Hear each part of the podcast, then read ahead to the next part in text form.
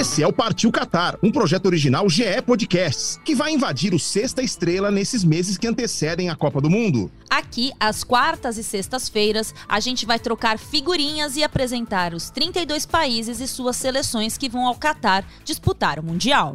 E você muito se engana se acredita que a gente vai falar só de futebol. É claro que vai ter muito campo e bola, mas também tem história, geopolítica, cultura, curiosidades e o que mais der na telha. Com muita informação e bom humor, vamos te deixar pronto para ver todas as partidas e saber tudo o que está rolando. Então, partiu Qatar, EV! Partiu Qatar, Aninha!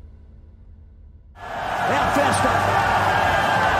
Viva a França! Alô! Chegou a hora dos campeões! Atuais campeões e nossos carrascos. Deschamps recebe das mãos de Jacques Chirac e ergue a Copa do Mundo de 1998. E respira fundo, EV. Calma, que o que é dele está guardado. Por acaso você já ouviu falar na maldição do campeão, EV? Existe isso, Aninha? Vou me explicar aqui para todo mundo, EV, aquela pra galera ficar por dentro já e entrar nessa corrente de energia negativa. Quem ganhou a Copa de 2014? Alemanha. E como ela defendeu o título no último mundial? Som, gol da Coreia! A Alemanha vai para casa! Inacreditável! Estamos testemunhando uma raridade do futebol mundial. A seleção da Alemanha ser eliminada. E a maluquice da Copa elimina os campeões mundiais. Alemanha, lanterna do grupo. Aí, é, como é que é o negócio do, do grito da Coreia, Aninha? Aê!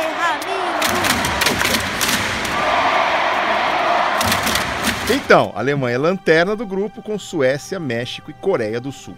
E em 2010, a Espanha levou a taça, certo? Como que aconteceu com ela quatro anos depois na Copa no Brasil? Sobra, caiu no pé do Arangues, jogador do Internacional. Cacilhas tentou a defesa, mandou para o meio da área e o Arangues de bico não esperou a reação do goleiro espanhol. A bola passou a centímetros da mão do Cacilhas e o Chile faz 2 a 0. O Chile fica mais próximo das oitavas de final. Ti, ti, ti, lê, lê, lê. Viva Chile! Eliminada na fase de grupos contra Holanda, Chile e Austrália. E vamos mais longe ainda. Em 2006, a Itália ganhou seu último título. E o que aconteceu depois disso? Termina a Copa do Mundo para a Itália. Segue em frente a Eslováquia. Três para a Eslováquia, dois para a Itália. A campeã do mundo está eliminada ainda na primeira fase do Mundial da África do Sul. Vai, grito de grito, grito da torcida da Eslováquia, vai. Váquia. Váquia.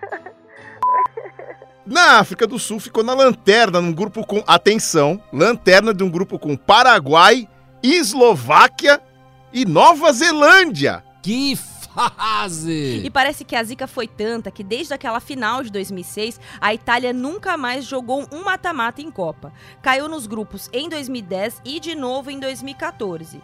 E aí, para mostrar que tudo sempre pode piorar, EV, nem foram para os mundiais de 2018 e agora 2022. Bom, a gente falou já dos campeões de 2014, 2010 e 2006.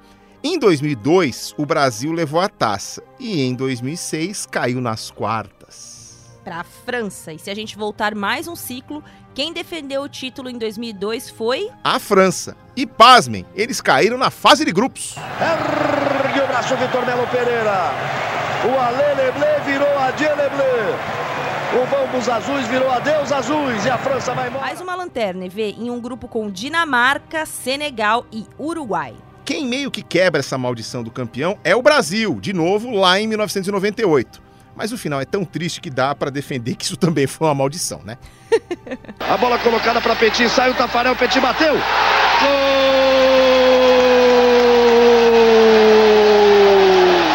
É da França! É do título!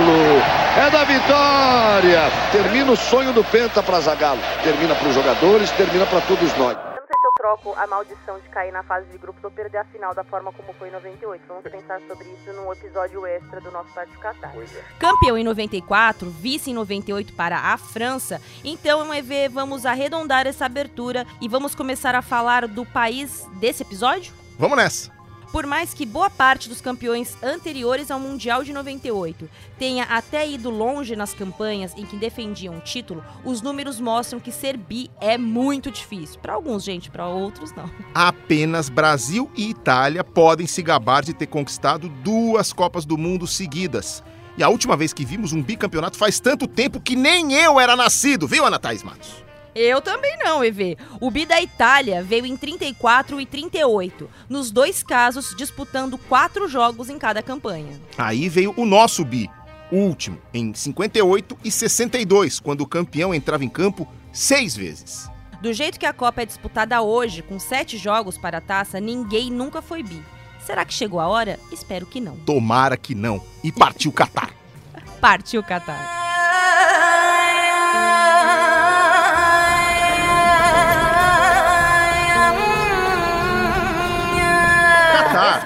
Equador, Costa Rica, Senegal, Alemanha, Holanda, Japão, Inglaterra, Bélgica, México, Camarões, Polônia. Brasil. É um ótimo time com poucos problemas e muitos pontos fortes. Partiu Catar, Aninha. Partiu Catar, EV.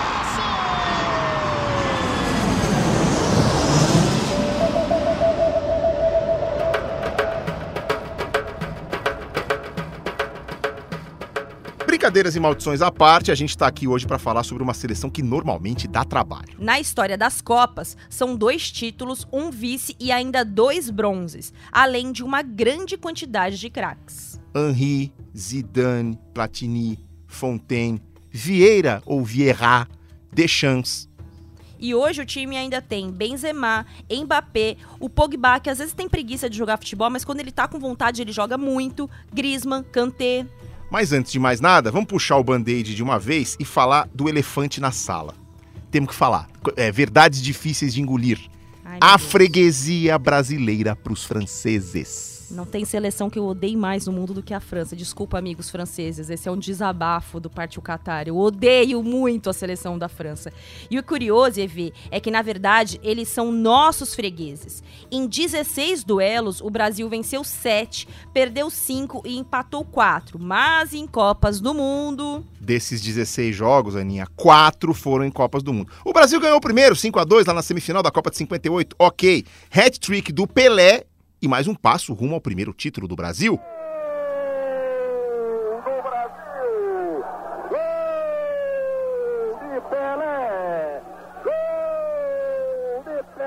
Mas aí. Jogadores de mãos dadas no time do Brasil. Bateu o gol da França. Está classificado o time francês. Fora a equipe brasileira. Cruzamento, ninguém sobe. Gol da França. Zidane aos 46. Aí o lançamento, jogou fechado. Gol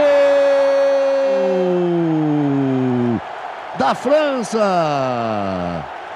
Thierry Henry na primeira chance que deram. Três confrontos, três eliminações. Nos pênaltis nas quartas de final de 86, depois de 1 a 1 no tempo normal, no jogo mais maluco que eu vi logo na minha primeira Copa, Sócrates, Zico e Platini perderam pênalti no mesmo jogo. 3 a 0 na final de 98 e 1 a 0 nas quartas de 2006. Essa Copa do México eu já mencionei aqui outras vezes, né? A primeira Copa da qual eu me lembro ali, ruas decoradas, ruas pintadas e tal. Aí o Brasil faz 1 a 0 com o Careca, a França empata, o Zico entra, primeira bola do Zico, ele bota o branco na cara do gol, pênalti. Aí o Zico vai lá e perde o pênalti. Um jogo que teve Zico, Sócrates e Platini perdendo, os três perdendo pênalti nesse mesmo jogo, não é um jogo normal, viu, Aninha? Tinha um sapo enterrado, né, o Nossa Senhora, nesse jogo. demais. né, Um sapo enterrado com a boca amarrada.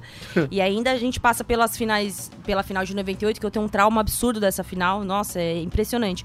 Eu lembro que aquilo, né, gente? Gente de periferia passa as férias na periferia, né? E eu estava lá em Guarulhos na- com a família ali da- dos meus amigos, família do, do meu cunhado. E, meu, a gente fez uma festa, pintou a rua. Meu, festa total, não sei o quê.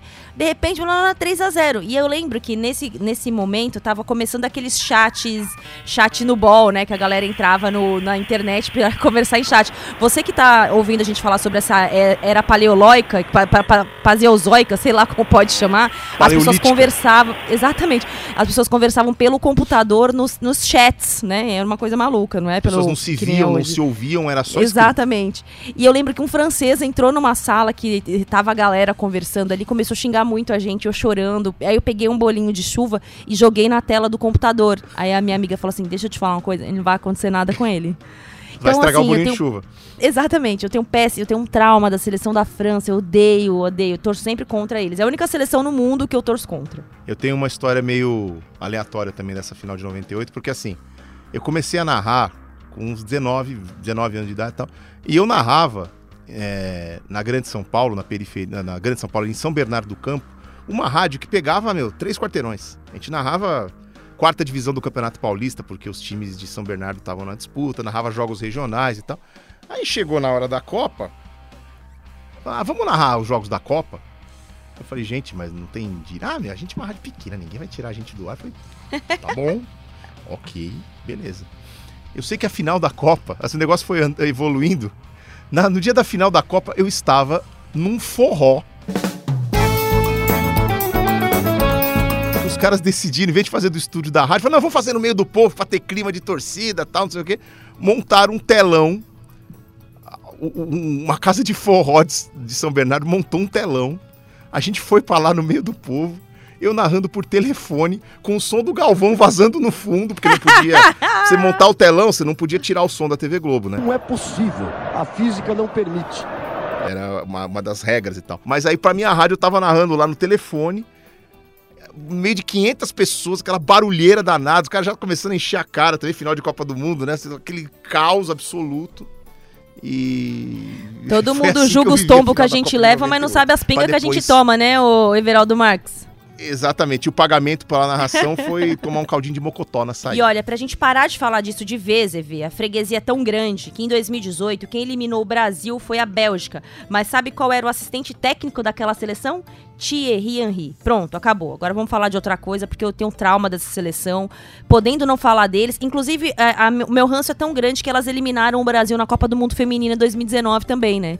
Então, assim, o ranço não para de crescer. E essa rivalidade esportiva vai além do futebol, né? Quem tem a minha idade vai lembrar de Prost versus Senna. Tomou a frente Alan Prost, cena força, vai por dentro. Aí a batida, a batida dos dois e aí se seguir a prova é final de campeonato. Se Senna e Prost, Senna das costas para Prost, das costas para Prost. Se o juiz determinar a sequência da prova, o campeonato terminou e Ayrton Senna é campeão de 1990. Uma coisa que até estava prevista no filme, porque aconteceu quando o Prost fechou a porta para a Senna na tentativa em 1989. Foi a maior rivalidade que o Senna teve. Agora tem no vôlei também, é né? o tal do Engapé, adora Eles jogar contra achando, a gente. né? É, eles estão se achando agora. Inferno, enfim. Aquele me... Cadê a, cadê a Carminha? Inferno! Desgraçado!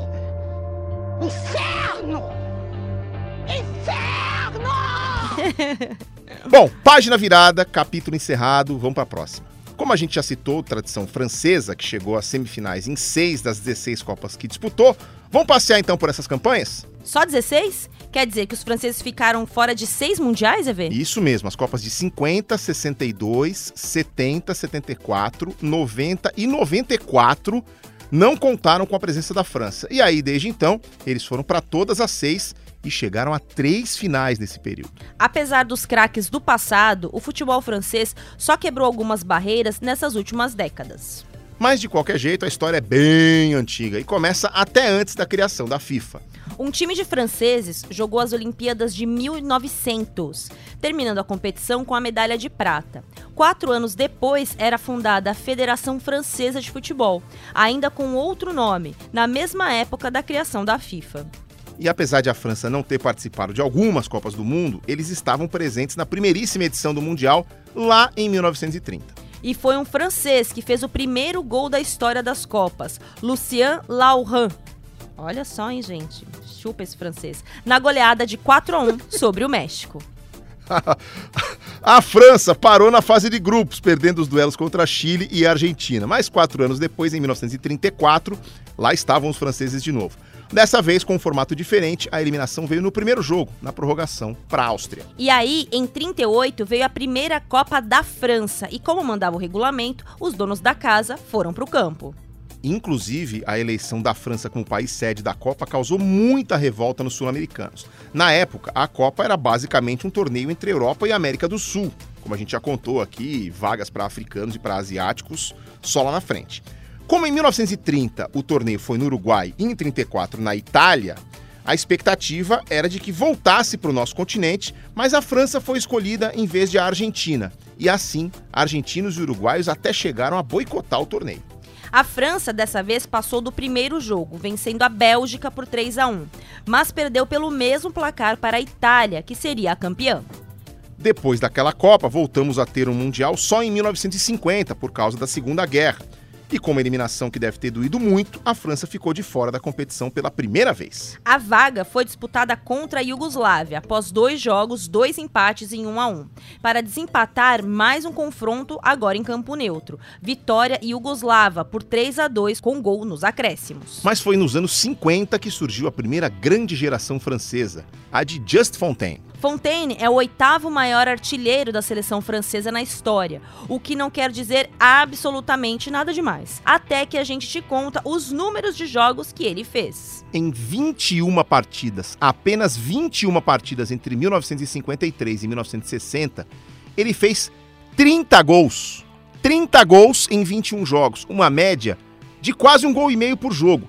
Como comparação, por exemplo, vamos citar o Henri, que é o maior artilheiro da história da França, com 51 gols, 20 a mais que o Fontaine. Mas o Henri fez 123 jogos, 101 a mais do que o nosso amigo dos anos 50.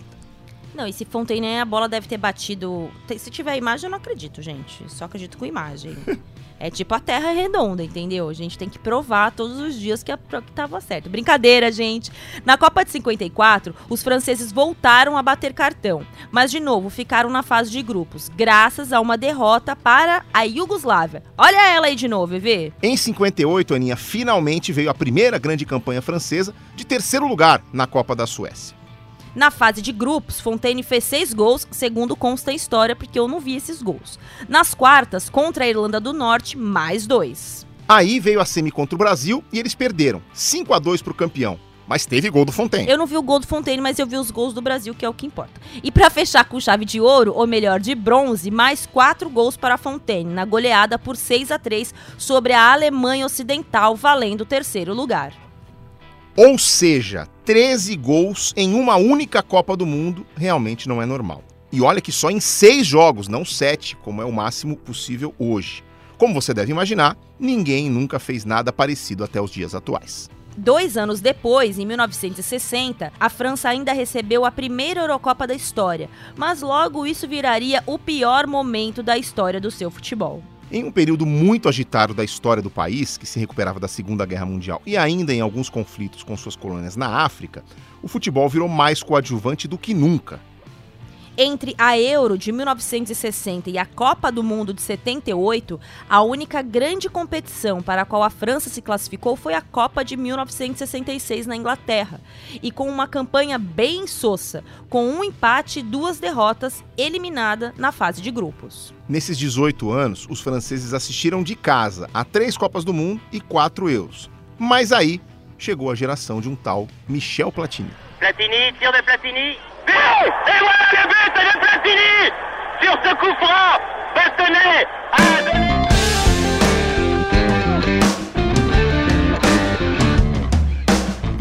1976, estreava pela seleção francesa o garoto que se tornaria o maior artilheiro daquele uniforme, depois técnico e um dia até presidente, um presidente polêmico, da UEFA. Michel Platini apareceu no Nancy, onde ganhou uma Copa da França, depois foi para o Saint-Étienne conquistar o campeonato francês e aí fez seu nome na Juventus, sendo campeão de dois campeonatos italianos, uma Liga dos Campeões, um Mundial, entre outros troféus.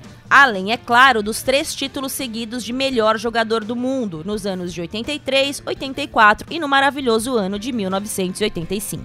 Na época em que ele surgiu, era obrigatório para todo cidadão francês fazer serviço militar. Então, em 75, o Platini foi para o batalhão de Joinville, onde ficavam os esportistas talentosos desse período obrigatório.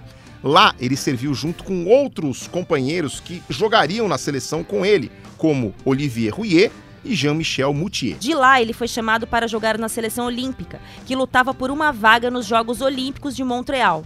Nas eliminatórias, estreou comandando um 4 a 0 na seleção da Romênia, o que logo o fez ser convocado para o time principal. Já no primeiro jogo, um golaço de falta no empate em 2 a 2 contra a Tchecoslováquia. Aí ele foi para as Olimpíadas de 1976 e conseguiu liderar a seleção para a Copa de 78, após duas edições longe do Mundial. Naquela Copa, os franceses de novo parariam na fase de grupos. No caso, no grupo da morte, com Itália, Argentina e Hungria. Mas Platini e companhia não voltariam a sentir isso, porque ele seria o cara dos anos 80 na Europa e a França finalmente conquistaria o seu primeiro grande título. Em 82, a seleção voltaria finalmente a ir longe. E muitos acreditam que só não foi ainda mais longe porque os alemães impediram isso fisicamente. Na semifinal daquele Mundial, quando o jogo estava 1 a 0, o goleiro Schumacher, da Alemanha, fez uma falta forte em Batiston, que perdeu dois dentes e ficou desacordado. Mesmo com Batiston no chão e com a mandíbula quebrada, o árbitro foi lá, esperou contato, contato veio, tiro de meta.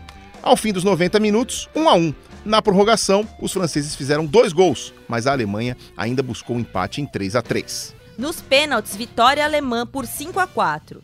Aí uma curiosidade, foi a primeira vez que um jogo de Copa do Mundo acabou decidido nos pênaltis. De 1930 a 1974, partidas empatadas iam apenas para prorrogação e caso o jogo terminasse igual, um novo jogo era marcado. Galera tinha tempo nessa época, hein? Em 1978 já valia a disputa de pênaltis, mas nenhuma prorrogação acabou empatada. Voltando àquela derrota nas penalidades, a França foi para a disputa do terceiro lugar e aí acabaram derrotados pela Polônia, terminando a campanha em quarto lugar. Com sede de vingança, aquela geração francesa mal podia esperar pela Copa do Mundo de 86. Mas antes tinha a Eurocopa de 84, que seria disputada na França. E seria essa Euro a grande consagração daquela França de Platini dos dois hat-tricks na fase de grupos até a artilharia da competição com nove gols ao todo e o craque levava os donos da casa ao seu primeiro título de expressão. Após vencer Dinamarca, Bélgica e Iugoslávia na primeira fase, a França encarou Portugal na semifinal. O jogo estava indo para os pênaltis após 1 a 1 no tempo normal e mais um gol para cada lado na prorrogação. Mas Platini tinha que guardar o seu. Aos 119 minutos ou 14 do segundo tempo, se você prefere a contagem tradicional brasileira.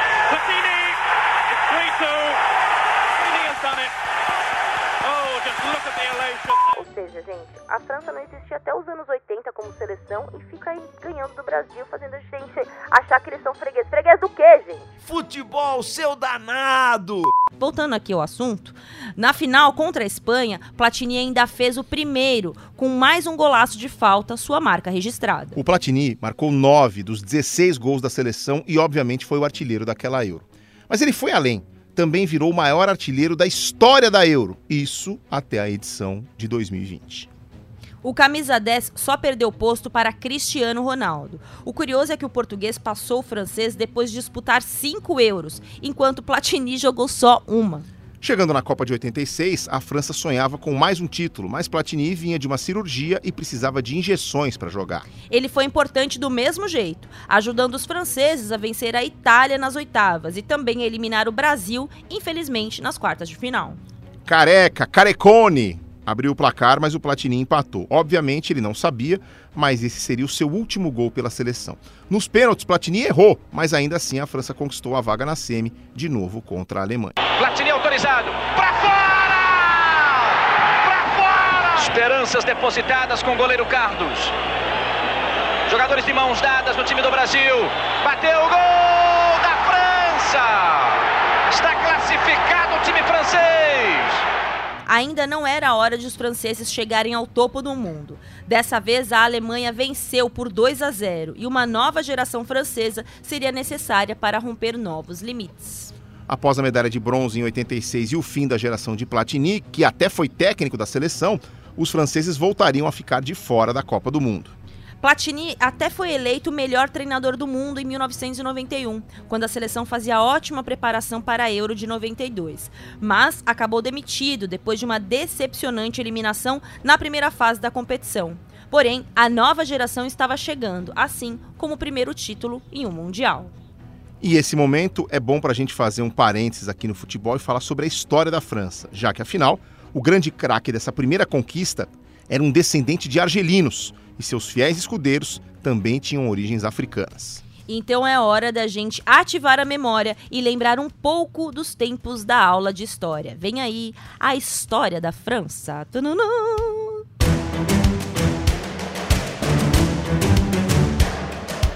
Bom, se a gente fosse fazer um podcast sobre a história da França, levaria os 32 episódios do Partido Catar e mais uns 32 extras. Mas como pra gente missão dada é missão cumprida, vamos nessa. Como diria Gugu, valendo! Bumba, bumba, bumba, é. Deixa a pré-história, Everaldo Marques. O território da França é ocupado. Ele foi, quase sempre, parte de conflitos, movimentos, revoluções e muito mais. Deve ser por isso que qualquer coisinha que acontece na França, eles tacam fogo nos carros. Ao longo dos séculos e dos milênios, o espaço foi casa da Gália, do Império Romano, de tribos germânicas, de bárbaros, não tem nada a ver com a Bárbara Coelho, entre outros. Foram os merovingios que fizeram de Paris a capital do território em 508. E foram também os últimos reis merovingios que perderam o poder para os mordomos do palácio, em um dos grandes eventos da história daquela região. Ah, lembrei mais uma coisa importante da história da França: a queda da Bastilha. Não, é Ah, sério, sim. pô, vou Não. lembrando aqui, pô. Não, tudo bem. É que você tava É com essa carinha, com esse risinho de canto de boca safado aí, entendeu? Eu já achei, falei, lá vem. Bom, vamos, vamos em frente. Carlos Martel era um dos mordomos e ganhou respeito ao derrotar uma invasão islâmica da Gália. Seu filho, Pepino, Pepino Breve. o Breve, usurpou a coroa dos merovingios, fundando a dinastia carolíngia. E o filho de Pepino, Carlos Magno, reuniu os reinos francos e construiu um império na Europa.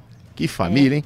Imperador Carlos Magno. Gente, tá vindo tudo aqui agora, tá vindo tudo na minha cabeça. Eu tô quase recebendo um santo francês aqui, que eu tô lembrando todas as minhas aulas de, histó- de história da França. É real, gente, isso é real.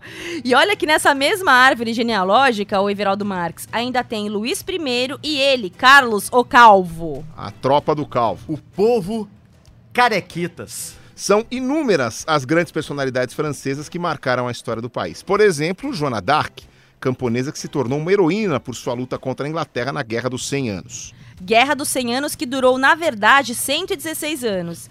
Ai, ai, os franceses e suas contradições. Por exemplo, você com certeza também já ouviu a piada do cavalo branco de Napoleão, né? Que se chamava branco, mas era malhado. Isso mesmo. Pois é, na era moderna, a França, que fica no meio da Europa Ocidental, também foi pivô de muitas mudanças políticas que influenciaram não só o país. Com o rei Luís XIV, a monarquia atingiu seu ápice e a França se tornou a principal potência europeia. Inclusive, foi aí que o francês se tornou uma língua muito utilizada na diplomacia, ciência e literatura. Deve ser por isso também que a gente vai falar em inglês na França, eles ficam putos da- com a gente, né? A gente tem que falar em pelo menos um merci, depois pode falar em inglês, né? É, eu aprendi a dizer em francês que eu não falo francês É, aí eles ficam e a contentes. perguntar se a pessoa fala inglês. Então, atenção, recorte esse pedaço do podcast se você for viajar para a França. Excuse-moi, je ne parle pas français. Parlez-vous anglais? Aí você já, já ganha o consagrado, entendeu? E aí ele já vai te atender com outra com outro nível de simpatia. Volta, voltando aqui. No fim do século XVIII veio a tão marcante Revolução Francesa.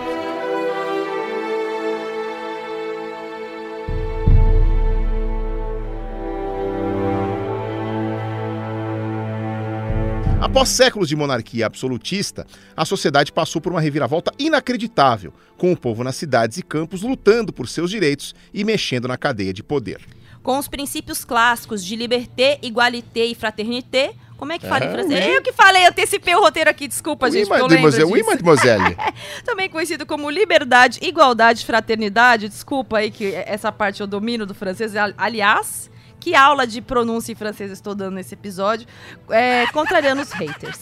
Os privilégios feudais, aristocráticos e religiosos entraram na mira dos revolucionários.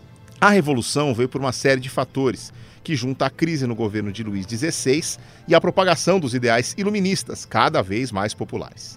Nomes como Voltaire, Montesquieu, Rousseau e Diderot, por exemplo, levantaram esses questionamentos, colocando a razão acima de tudo e lutando contra o sistema.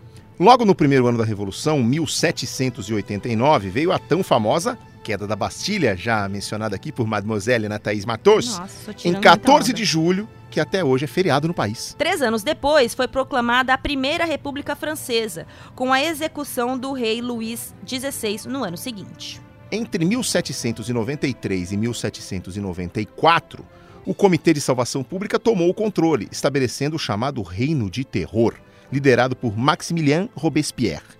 Estudos mostram que entre 16 e 40 mil mortes aconteceram sob esse controle. Robespierre foi executado em 1794 e o diretório assumiu a França até 1799, quando chegou um famosíssimo chamado Napoleão Bonaparte. Napoleão talvez seja o francês mais famoso de todos os tempos. Líder militar e imperador, comandou muitas campanhas e também as guerras napoleônicas, que foram construindo seu grande império com braços por todo o continente. Inclusive, aquelas fotos, tem muitas fotos do Napoleão Bonaparte com a mão por dentro da barriga, assim, da camisa, é, dizem alguns historiadores que ele sofria de gastrite. Em 1815, ele foi derrotado na Batalha do Waterloo, na Bélgica, que restabeleceu a monarquia francesa até 1830. Com isso, Napoleão foi exilado na ilha de Santa Helena e seis anos depois morreu de câncer no estômago. Tô voando na história da França! Voando! Voou, decolou. Demais, demais. Demais. Olha quanta gente a gente já citou aqui e nem conseguimos falar de Vitor Hugo, Júlio Verne, Maria Antonieta.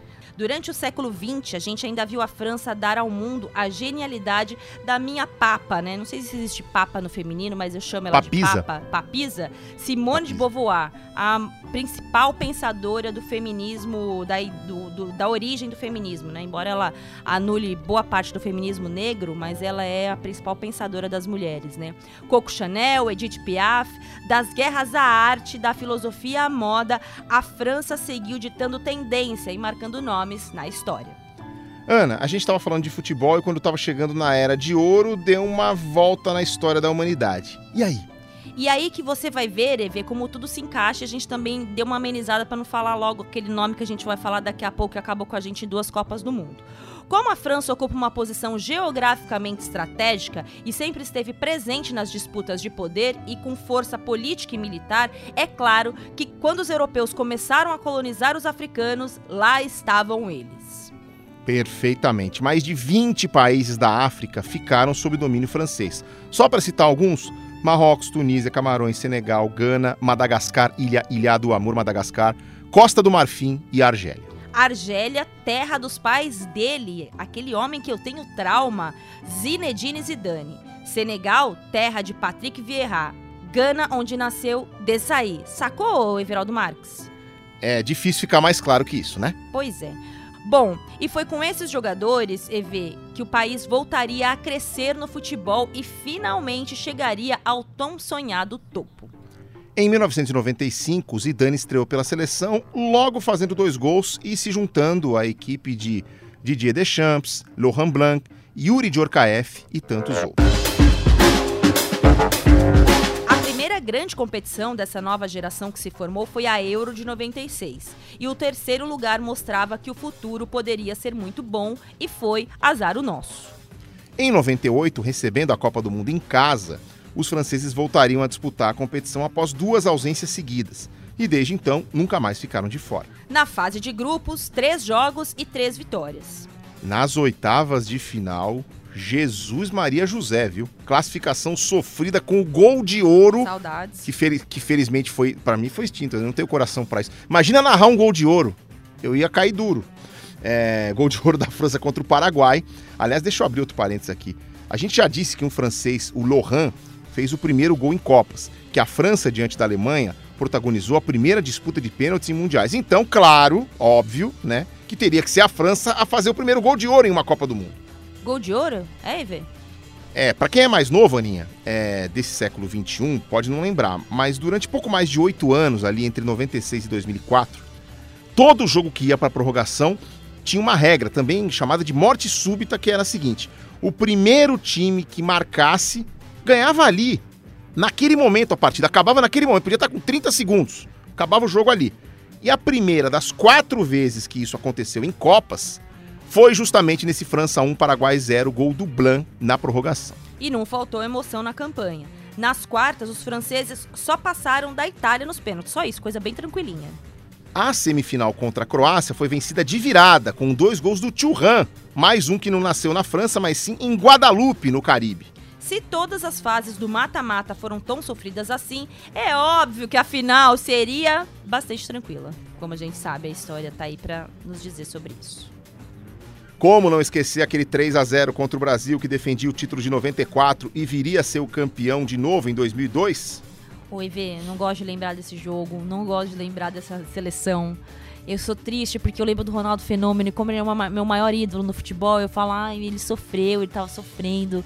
Ai, eu fico com raiva porque o Zagallo, ai, tudo me dá raiva nessa, nessa final. Eu não gosto de lembrar desse jogo, tenho um trauma. E como eu já contei mais cedo, é, tá, tava lá, né, no meio do forró narrando. E, pô, 21 anos de idade, é, foi a minha primeira Copa que eu considero assim, embora tenha sido meio fora da lei. É, eu chorei depois do jogo. Nossa, muito, eu chorei muito. Porque imagina, assim, frustração de torcedor e frustração de narrador, porque o, o garoto que sonhava ser narrador desde criança estava tendo ali a primeira oportunidade de narrar uma Copa do Mundo, mesmo naquelas condições é, bem ah, pouco ortodoxas. Ah. É, nossa, quando terminou a transmissão eu estava desolado. Eu não lembro, eu não lembro de eu voltando para casa naquele dia. Eu voltei, ó, tanto que eu tô aqui até hoje. Mas é assim, é um momento que eu apago da memória, eu não tenho. Assim como eu não lembro do que eu fiz depois da morte do Senna em 94, naquele domingo, eu não lembro do Fantástico daquele dia, eu não lembro do Faustão daquele dia, eu não lembro.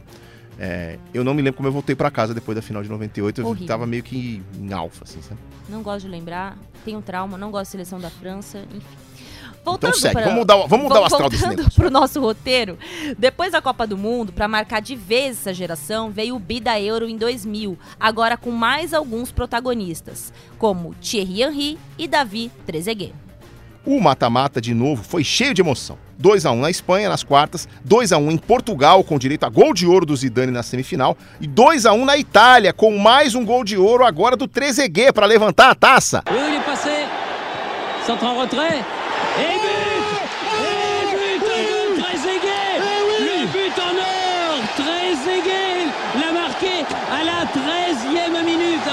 parce qu'il y a eu le long arrêt de jeu, disons à la 10e. Na Copa de 2002, como já falamos, a França sofreu a maldição do campeão e caiu na primeira fase. Mas Zidane ainda teria mais uma Copa do Mundo.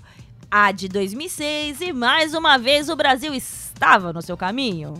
Na Alemanha, Zidane talvez tenha sido mais protagonista do que nunca, mas não só pelo futebol. Dentro de campo, o camisa 10 comandou uma seleção que deu um susto na fase de grupos, mas depois eliminou Espanha, Brasil e Portugal, chegando à decisão contra a Itália.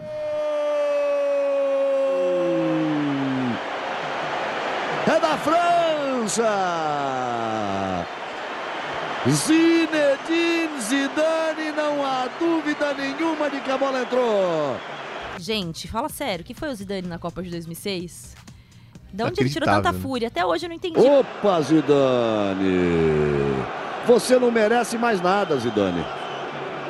Alguém pode ter dito para ele, ó, passou na televisão, vai expulsar o Zidane, vai expulsar o Zidane. Está expulso o Zinedine Zidane. Está expulso o Zinedine Zidane. Feio, Zidane, feio, Zidane. E o aplauso do técnico francês, que também podia ir para casa. O Materazzi, Materazzi, xingou a mãe dele, xingou a irmã dele, xingou a mãe dele, usou termos xenófobos, inclusive, né, pros, pra, pra família, mas o Zidane perdeu literalmente a cabeça, né? Posso usar esse termo literal para falar da cabeçada dele, né? Por, por ele tinha deixado a cabeça dele no peito do Materazzi, né? E foi uma cabeçada, tá louco. Meu Deus do céu. A cabeçada, do, a cabeçada do Zidane ou o tapa na cara do. a porrada do Will Smith? Os dois a 80 quilômetros. Aí tem a cotovelada do Leonardo no Tabi Ramos em 94. Boa, também. também. Tem a do Pelé também, né? Tem uma, uma cotovelada do Pelé famosa também, né? É, que esses caras faziam falta nele, ele, ele atrasou a passada para deixar o cotovelo, o juiz, como diria o grande Milton Leite, segue o jogo. Mas nada como um dia após o outro. E vê, se há pouco os franceses eram campeões do mundo e da Europa, a virada da década foi bem turbulenta. Em 2008, vai pegando esse rolê aqui, ó. Na Euro, os franceses decepcionaram ao só empatar com a Romênia e perder para Holanda e Itália, ficando na lanterna do grupo.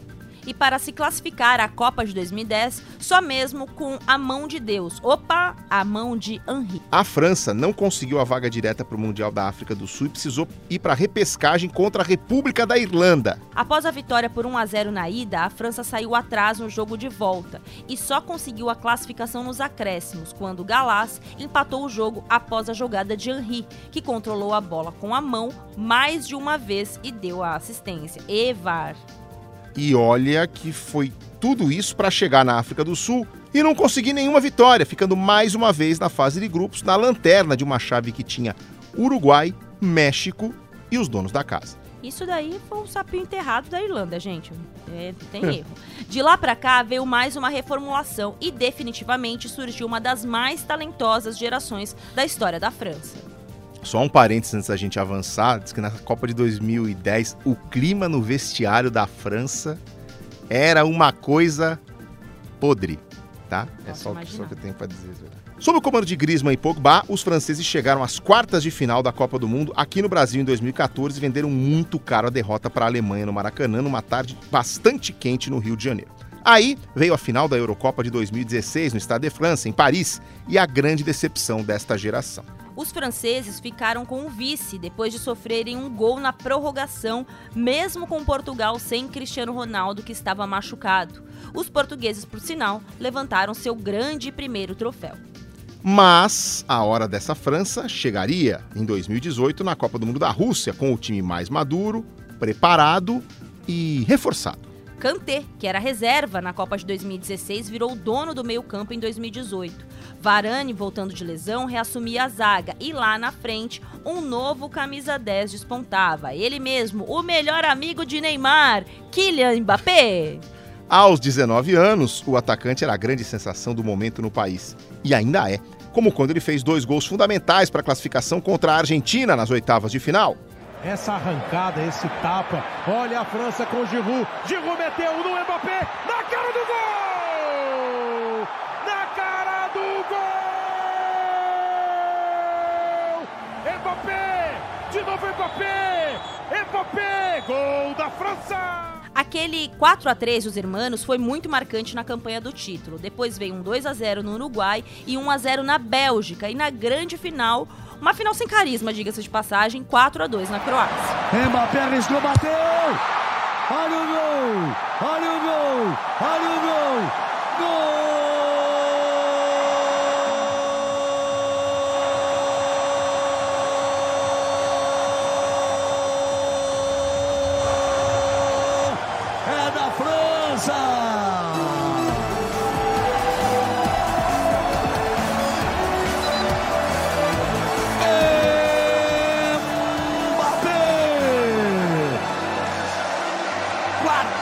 francês. Exausto o time croata. Eu falei do Mbappé, mas muita gente aponta o Griezmann como o grande craque da Copa, ou até Pogba ou Kanté. Eu, pra mim, foi o, o, o Mbappé. Eu, para mim, a, a, França não teria chegado ao título se não fosse ele. E várias comparações de precocidade também com aquilo que fez o Pelé e tudo mais. Mas para mim, o Mbappé foi o grande craque daquele Mundial, Aninha. Concordo. Eu, eu, meu top 3 foi é, ele, com certeza, né? Porque precisa de gol, né, gente? O Griezmann não tava numa fase muito artilheira, mas ele fez uma grande Copa. Então eu acho que ficou nessa ordem mesmo. Ele, o, o Mbappé, o Griezmann e o Kanté, né? Engolo, Kanté. Tchurururururu, Engolo, Kanté. A musiquinha do Kanté é maravilhosa, gente. Ele é incrível. Tem isso? Sim, e aí o, ele... em francês, né, traduzido era é, Le Petit, é, ele é pequeno, ele é legal, ele é o nosso grande amigo, né, o Engolo Kanté. Eu lembrei agora, pa parênteses do parênteses. O Kanté jogava no Leicester, e o Leicester foi campeão inglês em 2016, né? E o Claudio Ranieri, técnico do Leicester, era muito amigo do André Bocelli, um grande tenor e tal, que até foi se apresentar no estádio do Leicester na festa do título e tudo mais. E o pessoal fez uma, uma paródia com Conte Partirô, que era o Leicester é campeão, cante, cante, cante, cante. Aí vai. Cante, James Vardy. E vai embora, entendeu? Tem Mas uma é história boa dele também, que eu não lembro quem foi que contou, que ele, ele é muito tímido, Kanté, extremamente tímido, não tinha muitos amigos. E aí um dia, acho que foi o Pogba, algum jogador chamou ele. Ah, foi um jogador do Chelsea, chamou ele pra ir num aniversário. Aí ele não sabia muito o que fazer. Aí ele chegou lá e perguntou pro cara, mas o que, que é que faz um aniversário? Ele falou, pô, é uma festa, vai lá beber, ver mulherado e tal. Aí disse que ele chegou com uma caixinha de chocolate de presente pro amigo jogador, assim, entregando a caixinha de chocolate e flores. Cantei, Ai, né, gente? Um fofo. fofinho, muito fofinho. Vamos voltar pro roteiro, Everaldo?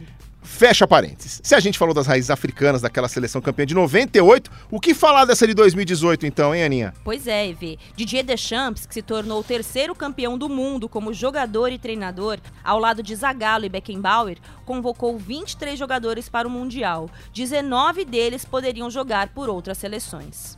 Apenas Loris, Pavard, Tovan e Giroud só poderiam atuar pela França entre os convocados. Dois jogadores foram nascidos em outros países: Mandandá, na República Democrática do Congo, e Umtiti, no Camarões. Outros dois nasceram em territórios franceses, que também têm suas seleções próprias, como Varane, olha só, na Martinica, e Lemar, em Guadalupe.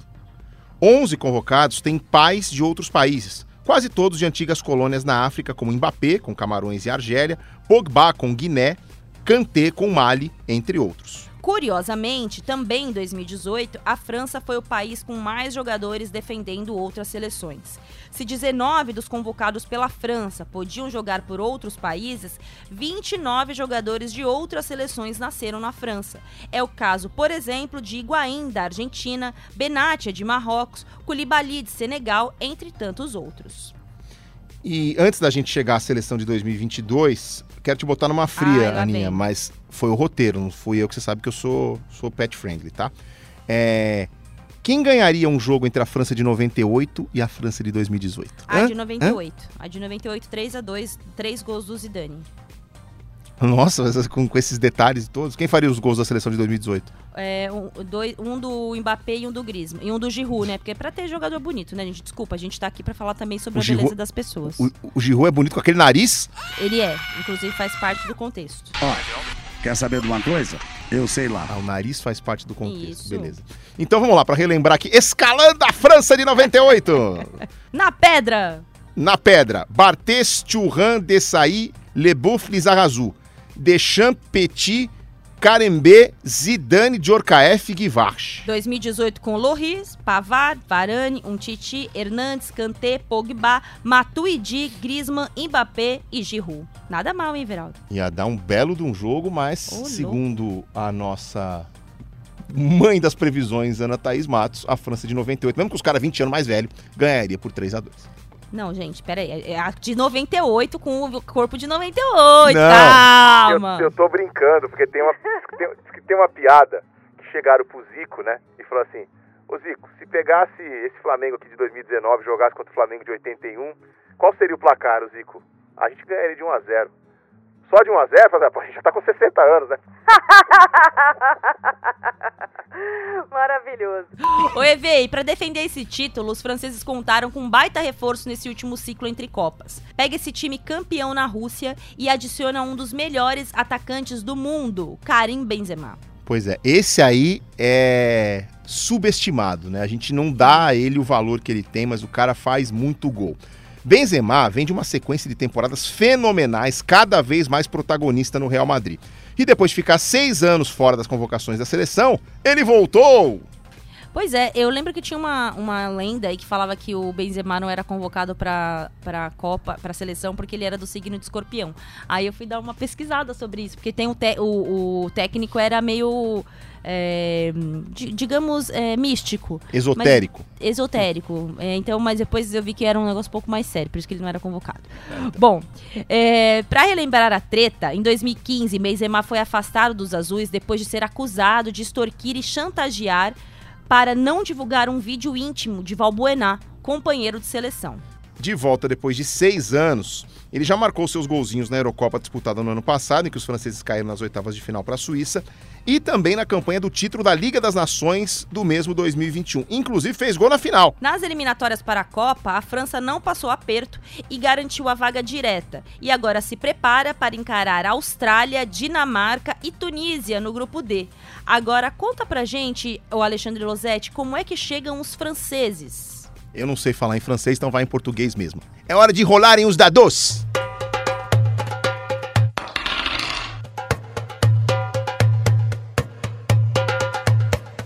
Madame Ana Thaís, Monsieur Veraldo, bonjour, bonsoir. Não sei a que horas vocês estão ouvindo o nosso Partiu Qatar, essa edição especial com os atuais campeões do mundo, com a França. A França que tem uma boa parte da base do time de 2018 que conquistou o bicampeonato lá na Rússia.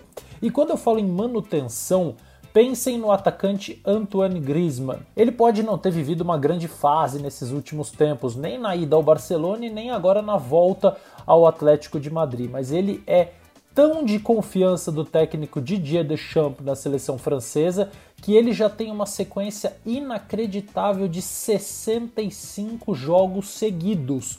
A última vez que o Griezmann não jogou uma partida da França foi em 2017 já faz mais de 5 anos. Ele, o Mbappé e o Benzema, que formam o trio titular de ataque, já fizeram juntos 47 gols nesse ciclo de 2018 até 2022. E se vocês pensam que é só isso, não, não, não, não. Olivier Giroud, aquele mesmo centroavante titular na Copa de 18 que não tinha o Benzema e que não fez nenhum gol na Rússia, já marcou 17 nesse mesmo período, ou seja, os quatro tem 64 gols, 19 do Mbappé, 18 do Griezmann, 17 do Giroud e 10 do Benzema, que só voltou à seleção às vésperas da Eurocopa disputada no ano passado. E a Euro, de certa forma, foi uma decepção para a França, que acabou sendo eliminada para a Suíça nas oitavas de final. Venceu apenas um dos quatro jogos que disputou, empatou outros três, e essa decepção fez com que uma série de novos jogadores e uma nova forma de jogar fosse adotada pelo Deschamps. Surgiu, por exemplo, o volante Aurélien Chouameni, contratado pelo Real Madrid por 80 milhões de euros numa negociação que pode bater a meta de até 100 milhões. Ele jogou 12 dos 13 jogos que a França fez depois da Euro.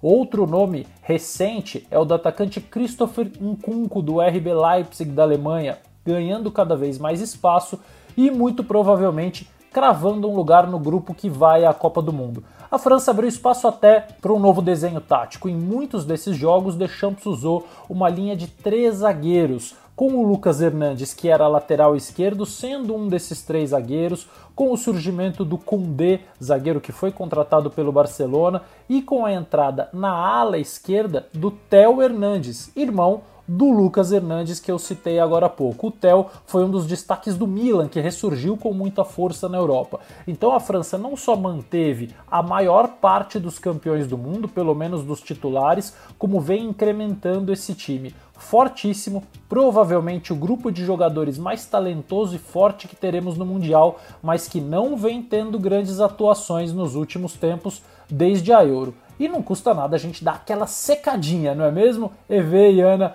um beijo e até a próxima.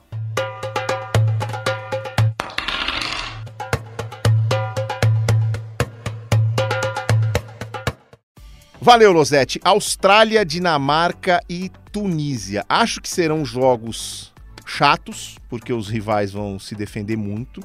Mas a, Fran a França vai encontrar o seu jeitinho de, de, passar de fase em primeiro lugar no grupo, na minha opinião. Hein? Dinamarca passa em primeiro, França em segundo, sofrendo ali com a maldição do, do campeão.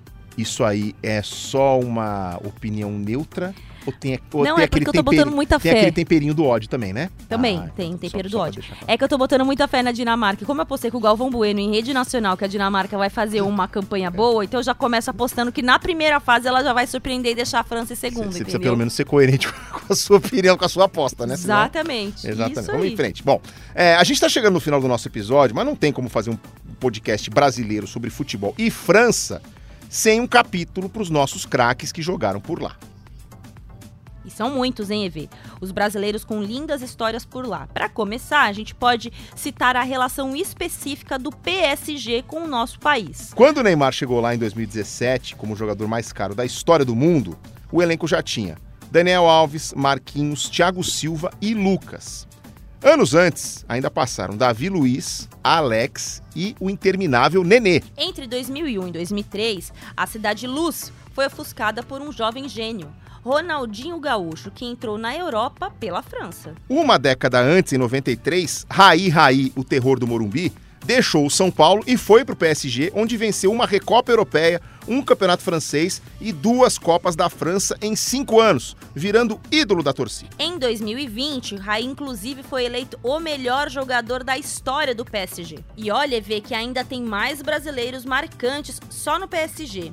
Valdo, Leonardo, professor Abel Braga, Joel, Geraldão, Ricardo Gomes, ao todo são mais de 30. E indo para os outros clubes da França, também não são poucos os brasileiros que marcaram época, não. Mas quase nenhum teve o impacto de Sonny Anderson, que jogou por Marseille, Mônaco e Lyon, somando cinco títulos franceses e três artilharias. Até hoje é o brasileiro com mais gols no campeonato nacional, com 138 tentos. Moser e Paulo César Caju também passaram pelo Olympique e o Lyon tem dois brasileiros como grandes ídolos do começo do século: Juninho Pernambucano e Fred.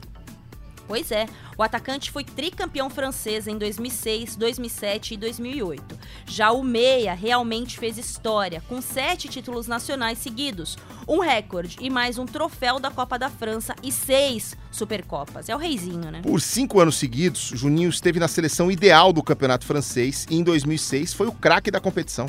Desde 2017, Neymar segue escrevendo mais alguns capítulos dessa história Brasil-França. Até a publicação desse episódio, são quatro títulos nacionais: três da Copa, dois da Copa da Liga e aquele vice da Champions, que segue sendo um sonho do clube. A contratação do Neymar, saindo do Barcelona por 222 milhões de euros, gente, isso dá mais de um bilhão de reais. Foi um recado do Paris Saint-Germain para o mundo, avisando que eles queriam vencer a Liga dos Campeões. Ai, meu Deus, se pudesse, eles comprariam o título da Liga dos Campeões, vocês sabem, né? Hum. Brincadeiras à parte. O brasileiro, né, o Neymar, chegou com a camisa 10, a promessa de um time para chamar de seu, e foi recebido com a Torre Eiffel iluminada só pra ele. Ici, c'est. Merci à vous. Merci beaucoup. O título da Liga dos Campeões ainda não veio e o Neymar já se envolveu em várias polêmicas, colocando em xeque a sua permanência no clube mais de uma vez. Mas ele segue por lá, somando gols, assistências e correndo atrás do tão sonhado troféu. Agora, novamente, ao lado do Messi, além do Mbappé e vários outros craques. Não sei o que, você pensa, Aninha, mas, é, na minha opinião, esse projeto de Neymar no, no Paris Saint-Germain, de Messi no Paris Saint-Germain, ele só vai poder ser considerado bem sucedido se vier o título da Liga dos Campeões. Porque pra ganhar o Campeonato Francês, você não precisa gastar essa dinheiro e contratar esses caras. Ficou um time meio sem carisma, né? Muita... Eles miraram nos Galácticos do Real Madrid e acertaram sei lá no que, né? Porque os caras não. Tá me... Não é um time que você olha assim, você super se identifica e fala, nossa, que legal torcer por esse time cheio de jogadores estrelados. Tá meio né? mecânico, né? Assim, meio tipo, parece que tá todo mundo lá só por causa da grana e é por isso mesmo. Então não tem uma questão esportiva, você não se empolga vendo os jogos. É, eu assisti, eu tive a oportunidade de assistir um Paris Saint-Germain e Real Madrid em, em, Madrid. E, poxa, eles saíram na frente, eles já tinham feito a vantagem do primeiro jogo. Mas não é um time que você olha e você fala, nossa, os Galácticos, eles não conquistaram grandes títulos. Mas eles tinham uma sintonia tão legal com a imprensa, com a torcida, que o Paris Saint-Germain não conseguiu comprar isso por enquanto, né? E nem construir, porque acho que levou jogadores de personalidades muito distintas. Então você tem estrelas, mas eu acho que hoje não é só o futebol e só você ser estrelas, tem uma questão de comportamento. Não tem ninguém ali positivo. Com todo respeito, adoro o Neymar, mas eu acho que não, não imprimiu isso ali para ele. Eu acho que a questão do dinheiro falou mais alto. Ele poderia ter ido pro Barcelona, que ele tem uma ligação melhor mas no final das contas ficou esse time meio sem carisma, que pode bater campeão da Champions, mas um, pra mim, assim, acho que ele é um, um time meio, meio sem, sem graça, assim, meio água de salsicha, sabe? E mais uma vez, Ana Thaís Matos comprova a tese que logo depois da frase com todo respeito, vem um grande desrespeito. Você vai lá e dá um coice na pessoa. Mas foi isso que aconteceu. Não, pra, pra ser coerente aos nossos últimos episódios do Parte Catar. né? Antes da gente ir pros acréscimos, o Everaldo Marques, inclusive, não é mais acréscimos, né? O gol de ouro já passou, a prorrogação já passou, a gente tá aqui, ó, horas. Ô. Me chame horas pra falar mal da França, do futebol da França. Esse gente, podcast aqui deve ter é tido muita falta, muito cartão, muito atendimento médico, porque olha quanto tempo de prorrogação, quanto tempo de, de acréscimo vai ter esse negócio, hein? Eu, eu tô achando então um podcast, é- é um episódio um pouco bairrista. Depois eu vou averiguar a descendência das pessoas que fizeram esse roteiro pra saber se não tem um pezinho na França.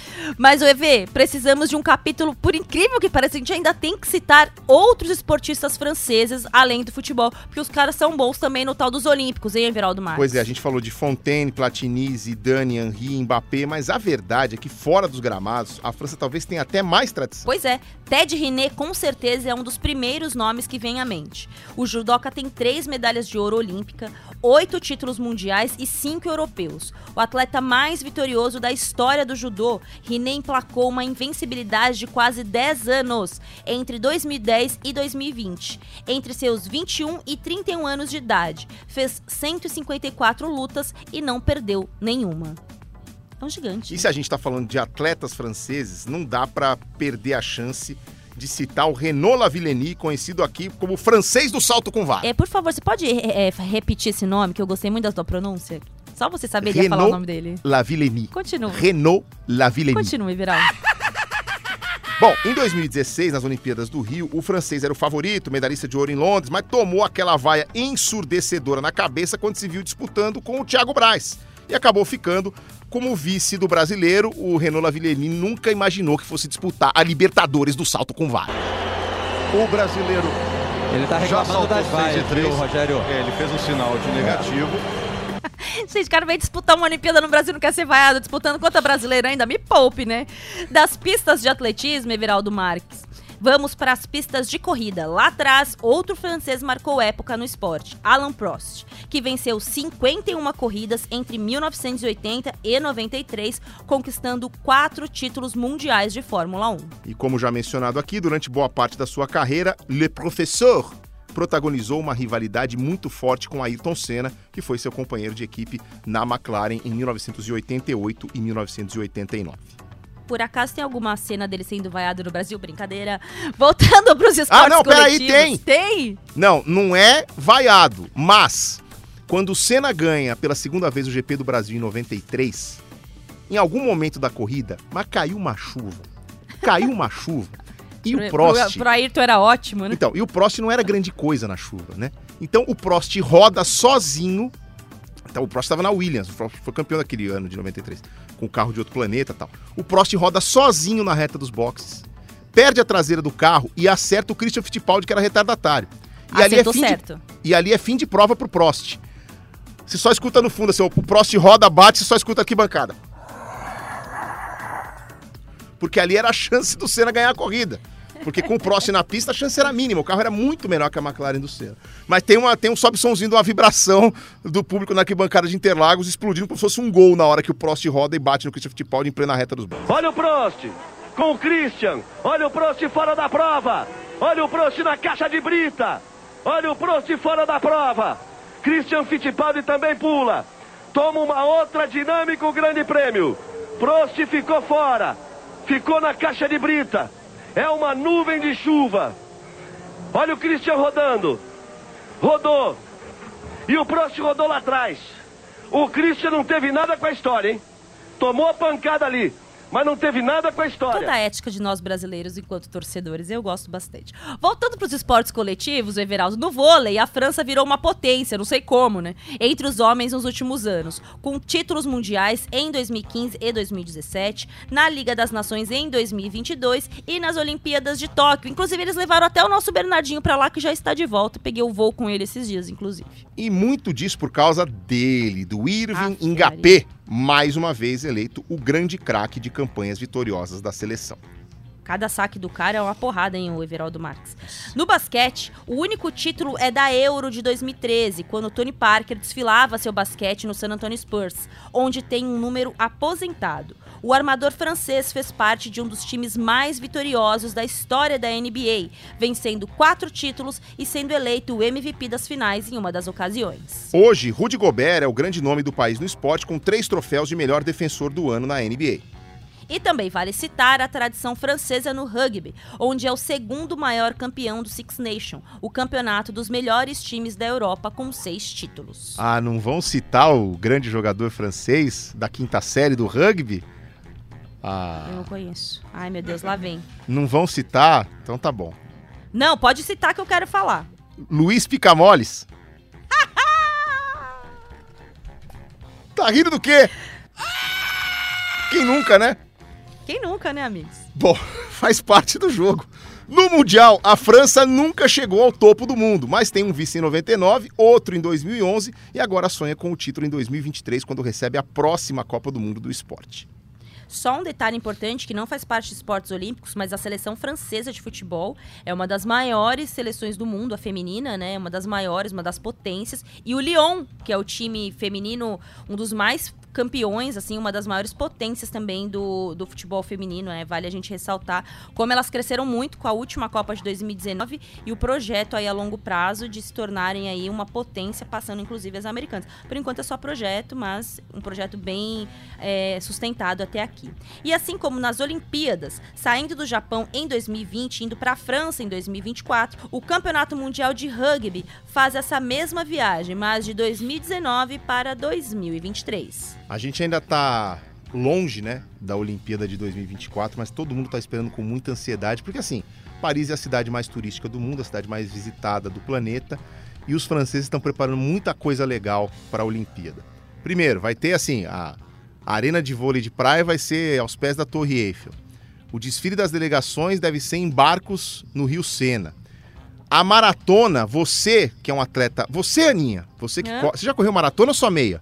Não, tô me preparando para uma maratona. Então, no mesmo dia da Olimpíada, da maratona olímpica, vai ter uma maratona aberta ao público. Então você vai poder correr no mesmo traçado da maratona olímpica, no mesmo dia dos caras. Então, assim, estão preparando muita coisa legal para os Jogos Olímpicos. Estou bem, tô bem ansioso para ver o que vai rolar em 2024. E não é mais acréscimo isso aqui, né, o Everaldo Marques? É. Não é, não, não sei nem como é que eu chamo isso aqui agora. Não, é o jogo da É, volta. Teve o primeiro jogo, esse é o jogo da volta. Teve os primeiros 90 e o Muito segundo bom. 90 agora. Muito bom. Ale, Aninha, ale! Ale. Hoje as expectativas estão altas para os acréscimos, hein? Porque a gente já falou tanto aqui que, nossa. Pois é, a França tem tanto assunto para ser tocado que parece que a gente falou, falou, falou e ainda não falou de muita coisa. Falou sim, gente. É, por exemplo, nem deu para citar que o ponto mais alto da Europa Ocidental é o Mont Blanc, que fica na fronteira da França com a Itália. Não é aquela carteira que você deu pro teu pai no ano passado, ou aquele, aquela bolsa que você ficou olhando no shopping que é cara, não, gente. É um, é um lugar alto mesmo que existe. Não é aquela caneta que vale mais do que o seu carro. Só o grafite tem uma Ou caneta foram- Mont Blanc aqui na, nessa, nessa empresa. Exatamente. A gente também não falou que foram dois franceses, os irmãos Lumière, que criaram o cinema. E até hoje o país é referência no assunto. De produções a cenários, França e cinema. Tem tudo a assim ver. como França, e sim, o Everaldo, a gente não pode deixar de falar uma coisa importante: comida. Pães, queijos, vinhos, carnes. O que, que você gosta mais, hein, EV? É, Vamos de Hum? queijo, vinho, Hum. Tá, você é quase Jesus Cristo. Pão. Vinho, pão. pão, Ai, croissant, gente. Croissant. pão, Croissant é tudo. croissant, né? Tu- Todos os derivados ali. Você pega aquele rolê ali a partir da farinha de trigo e pode me entregar o que vier que tá tudo bem. Gente, farinha tri- de Demais. trigo, ovo e manteiga. Não tem como dar errado. E nisso eles são muito mestres. Não tem como. Né? Aí você pega isso e ainda passa no azeite. É. Como é que vai dar errado? Ou no açúcar. Né? Não tem como, não, gente. Ou no açúcar, Não né? Não tem como dar. Vai, ver. Bom, mas é indiscutível que a maior invenção francesa foi feita com batata, né? A batata frita. Ô, EV, os belgas já reivindicaram a autoria dessa invenção, mas a gente não pode negar que os franceses estão na frente nessa. Afinal, nos Estados Unidos, as batatas fritas são chamadas de French fries. O criador dessa invenção teria sido, teria sido Antoine Augustin Parmentier, um oficial do exército que ficou preso em Hamburgo, na Alemanha, durante a Guerra dos Sete Anos. Lá ele conheceu a batata, prazer, dona Batata. E depois que foi solto, começou a fazer testes com o alimento. Muito obrigado por isso, eu fui muito bem agora. Muito bem mesmo. Ele conheceu a batata, gente. Prazer, dona Batata. Então, bom, vamos indo nessa que o episódio ficou longo. A gente não falou de tanta coisa, mas tem tanta coisa pra falar da França. Dá pra fazer, como a Leninha falou, ir e volta. Mas quem sabe daqui a pouco não aparece um Partiu Paris, né? E aí a gente fala muito mais sobre a casa das Olimpíadas de 2024. Não, eu já estou me candidatando pro podcast da Olimpíada, mesmo eu não sendo dos esportes olímpicos. Eu não tô nem aí, eu vou cavar isso aqui, eu vou dar minha carteirada. Contando que eu esteja na cerimônia de abertura, inclusive, que vai rolar no, no Rio Sena, o Everaldo, eu tô traço pra 2024. Você e todo mundo, né? Já que Paris é a cidade mais visitada por turistas em todo o planeta. Te vejo lá. Bora lá pro sorteio! Atenção! Senhores, Japão vai ser o nosso próximo episódio, Viraldo Marques. Ah, vamos até o outro lado do mundo para falar bastante do futebol, da cultura e de tudo que de muito importante acontece lá na terra do sol nascente, Aninha. Bom, então encerramos aqui o episódio da França. Confesso que é uma das poucas seleções que me dá calafrios. E vem aí pela frente o que, Veraldo Marques? Japão no próximo episódio. Aí vai ser mais tranquilo, acho que vai dar menos medinho, né? De qualquer forma, partiu Catar. Partiu Catar.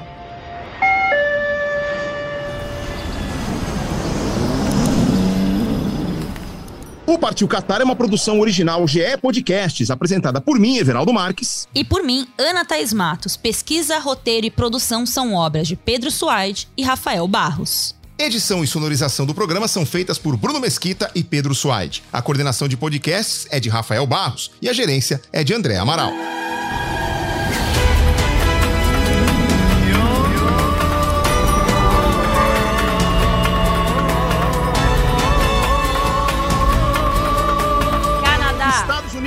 Marrocos, País de Gales, Croácia, Argentina, Sérvia, Arábia Saudita, Suíça, Irã, Portugal, Austrália, Gana, Dinamarca, Uruguai, Tunísia, Coreia do Sul, França.